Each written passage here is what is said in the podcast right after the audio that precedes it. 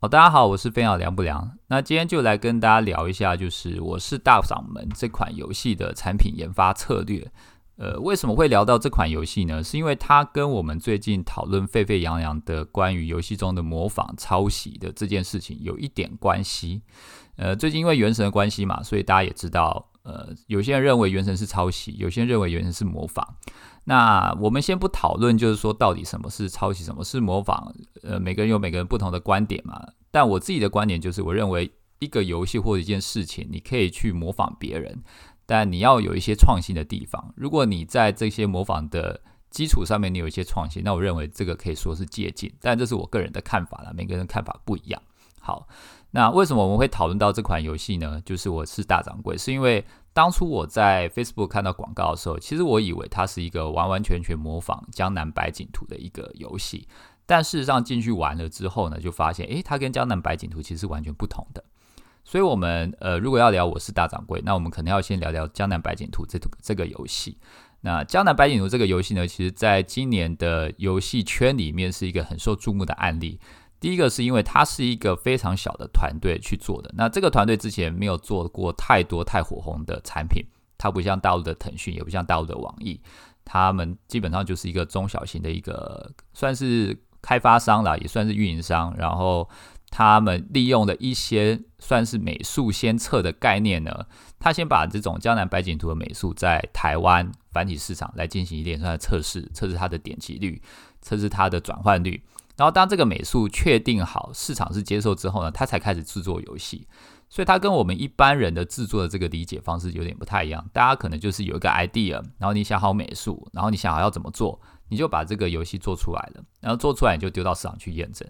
但问题是因为现在整个市场的买量成本非常的贵，你也不确定玩家到底到底喜不喜欢你这个美术风格。所以江南白景图它用了一种比较。呃，我认为算是比较进步的方式，去先测试它的美术是不是吸量，转换率是不是好。那他在台湾市场测试出来之后，发现，诶，这套美术其实是真的蛮不错的。他后来就照这套美术去做了一个相对来讲比较一般的模拟经营的玩法，但是他配了一个算是蛮创新的美术风格。那在大陆就获得非常非常的好的成绩。呃，听说它的每单位下载成本，呃，跟一般的轻度休闲游戏差不多。但你可以想象，《江南百景图》它其实算是一个比较中度，甚至有点重度的游戏。它是有很强大的内购的这种付费体系，就玩家要花很多钱才能够在《江南百景图》里面收集到很多的东西。但它的下载成本其实是非常非常便宜的。所以，《江南百景图》这个案例呢，其实它比较偏向是美术创新这件事情。就是一般的游戏业，我们在做美术风格的设定的时候。大家可以想到，可能几个是二次元啊，或者说是奇幻风格啊、仙侠风格啊，或者说是 Minecraft、呃 Roblox 这种风格，但比较少人用清明上河图的这种风格来做。虽然大家都知道清明上河图，呃，应该有蛮多人喜欢的，但在游戏业固有的思维之中，你比较难去跳脱这个框框。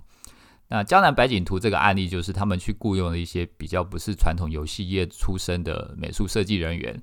那选定了《清明上河图》的这个风格啊，打破他们原本的这个框框，那获得非常好的成效。所以这是一个美术创新的案例。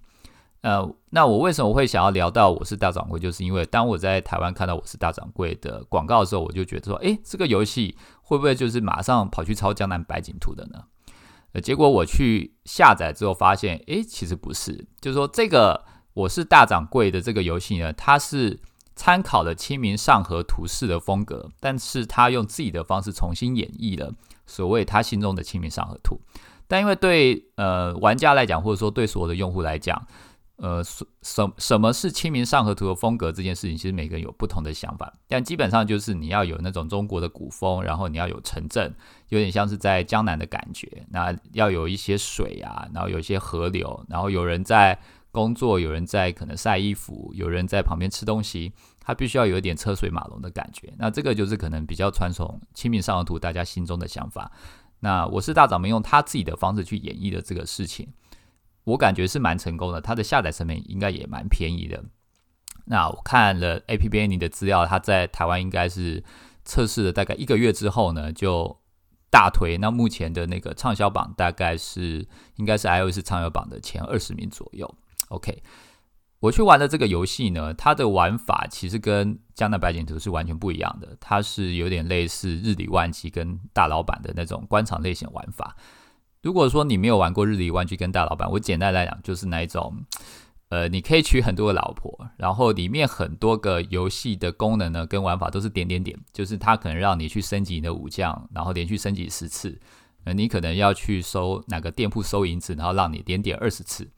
它就是那种符合轻度玩家的玩法，不会非常的有压力，然后也不太需要用很多的脑力。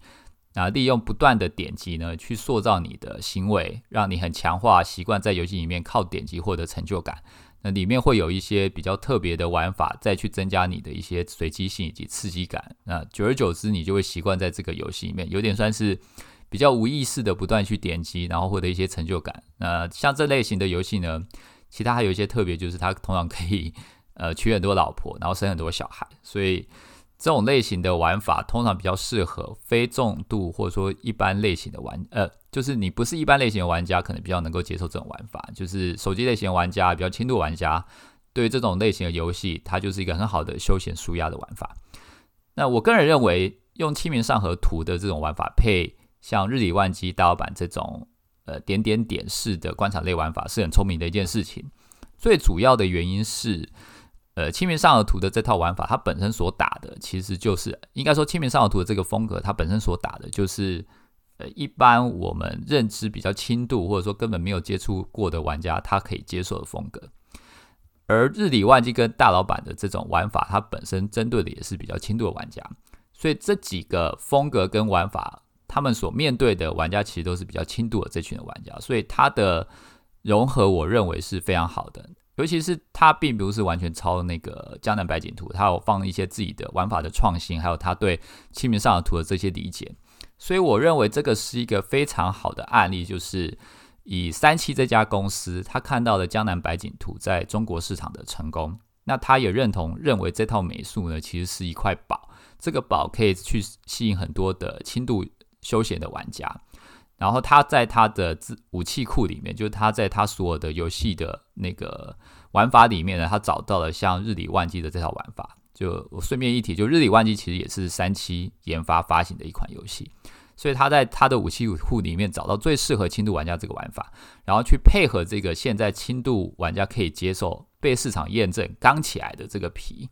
所以这是一个看到市场上美术。有一个新的蓝海，然后再配合原本已经在红海的玩法所结合出来的案例，我觉得这个案例是蛮值得讨讨论的。因为一般来讲，我们在讲游戏创新的时候，其实大家的思考的这个逻辑或者说想法，通常是针对玩法创新。你会对于一个一个新的玩法觉得非常的有意思，会觉得说，诶，这个好像就是游戏该有的创新方向。但很少人去思考用美术来进行创新。江南百景图给了我们一个思考模式，那我认为那个叫我大掌柜也给了我们另外一种思考模式，就是像清明上河图的这种风格啊，呃，它其实是对于轻度玩家来讲是一个很好的一个美术的这个吸量的这个风格的设定。那是不是还有其他的风格？我也不知道，就是说是不是还有其他的风格对于轻度玩家来讲是很适合的，不确定。但我认为就是说，像我之前在看江南百景图的这个专访的时候，他讲到一个很重要一点。就是说，你如果想要做出很特别的风格，而且是跳出游戏业的这个美术风的话，他会建议你尽量不要找游戏业的人，因为你在游戏业越久啊，在游戏业做越多相关的设计，你会越偏向游戏业既有的一些比较热门的这种美术风格的设计的方向。就去譬如我刚刚讲的二次元啊，或者说是中国风，或者说是欧美西洋风，或者说是可爱风，你大概心中会有一些框框在里面。那你在这个框框里面，你很难都很难做出那种跳出框框的一些创新出来。这个其实我看了也蛮有感触的，就是其实每一个工作人都会碰到像类似的一个问题。当你进入一个产业，在你的这个工作职位上，你都必须要先去累积在这个产业应该有的基本知识，以及这个产业的游戏规则，以及这个工作所应该怎么做的，它所相对应后面的一些技能。但当你越熟悉这个规则，跟你越熟悉这个产业应该要做的一些事情的时候，你会发现你慢慢的可能反而会被这个规则会被这个经验给限制住，你可能就会变成我们常常讲的创新上的那颗石头，那颗应该要被移开的石头。所以我觉得这是另外一方面来讲，它是一个很值得去警惕的案例。就是说，呃，对于像我这种在游戏已经十年的人，我相信听我这个 podcast 的听众也有很多是在游戏已经工作很多年的人，甚至你在别的产业工作很多年。呃，要怎么样能够随时的把自己跳出来？就是说，有些经验它可能对你是助力，但某方面来讲，在你想要做一些比较开创性的东西，或者说想要打破一些固有的成见跟偏见的时候，这些经验其实反而会成为一个你的限制。在我觉得这个是很值得去思考的这个议题。OK，那最后要讲就是，我认为抄袭这件事情其实没有想象中这么容易。虽然大家对于抄袭这件事情都很生气，那我也理解啦。就是我之前也有提到，如果我心中的神作被人家模仿，我也会很生气。所以我认为，如果你生气就大声表达出来是没有关系的。但我还是要讲，抄袭这件事情它是有很有很大的这个技术难度在的。那像我认为我是大掌门这个游戏呢，它在模仿以及致敬上面做到了很不错的创新，所以它才会有很好的成绩。那我自己在大陆厂、大陆的游戏市场，或者说我常年跑大陆之前，我也接触过很多的厂商，他想要去模仿，或者说想要去抄袭某些游戏，但通常都是很简陋，或者说很让人觉得无言的抄袭，就基本上把东西一模一样的搬过来。那那基本上我以我自己的经验来讲，像这样的抄袭手法，在市场上基本上是行不通的。就说你的抄袭如果没有办法有一些自己的想法，或者说你从这个借鉴没有办法延伸出一些自己的思考模式的话，那你是没有办法做出一些让人觉得耳目一新的东西的。那其实抄袭这件事情，当你开始抄的时候呢，这个事情会一直一直不断的往前走，就是说它的时光并不会因为你抄而暂停。抄袭了之后呢？其实市场上很多玩家都已经习惯你之前抄的这个玩法了，就像大家已经习惯了塞尔达。如果今天原神把那个塞尔达完全一模一样一比一的 copy 出来，其实大家应该是完全不会玩，因为我去玩塞尔达就好了，我干嘛要玩原神？所以所有的抄袭或者说致敬，如果你没有自己延伸的东西，其实它一定是一个不成功的产品。那现在真正成功的产品又背负一些抄袭和骂名的，其实它通常都会有一些创新的东西在里面。所以这个就是我的结论啊，我觉得其实模仿。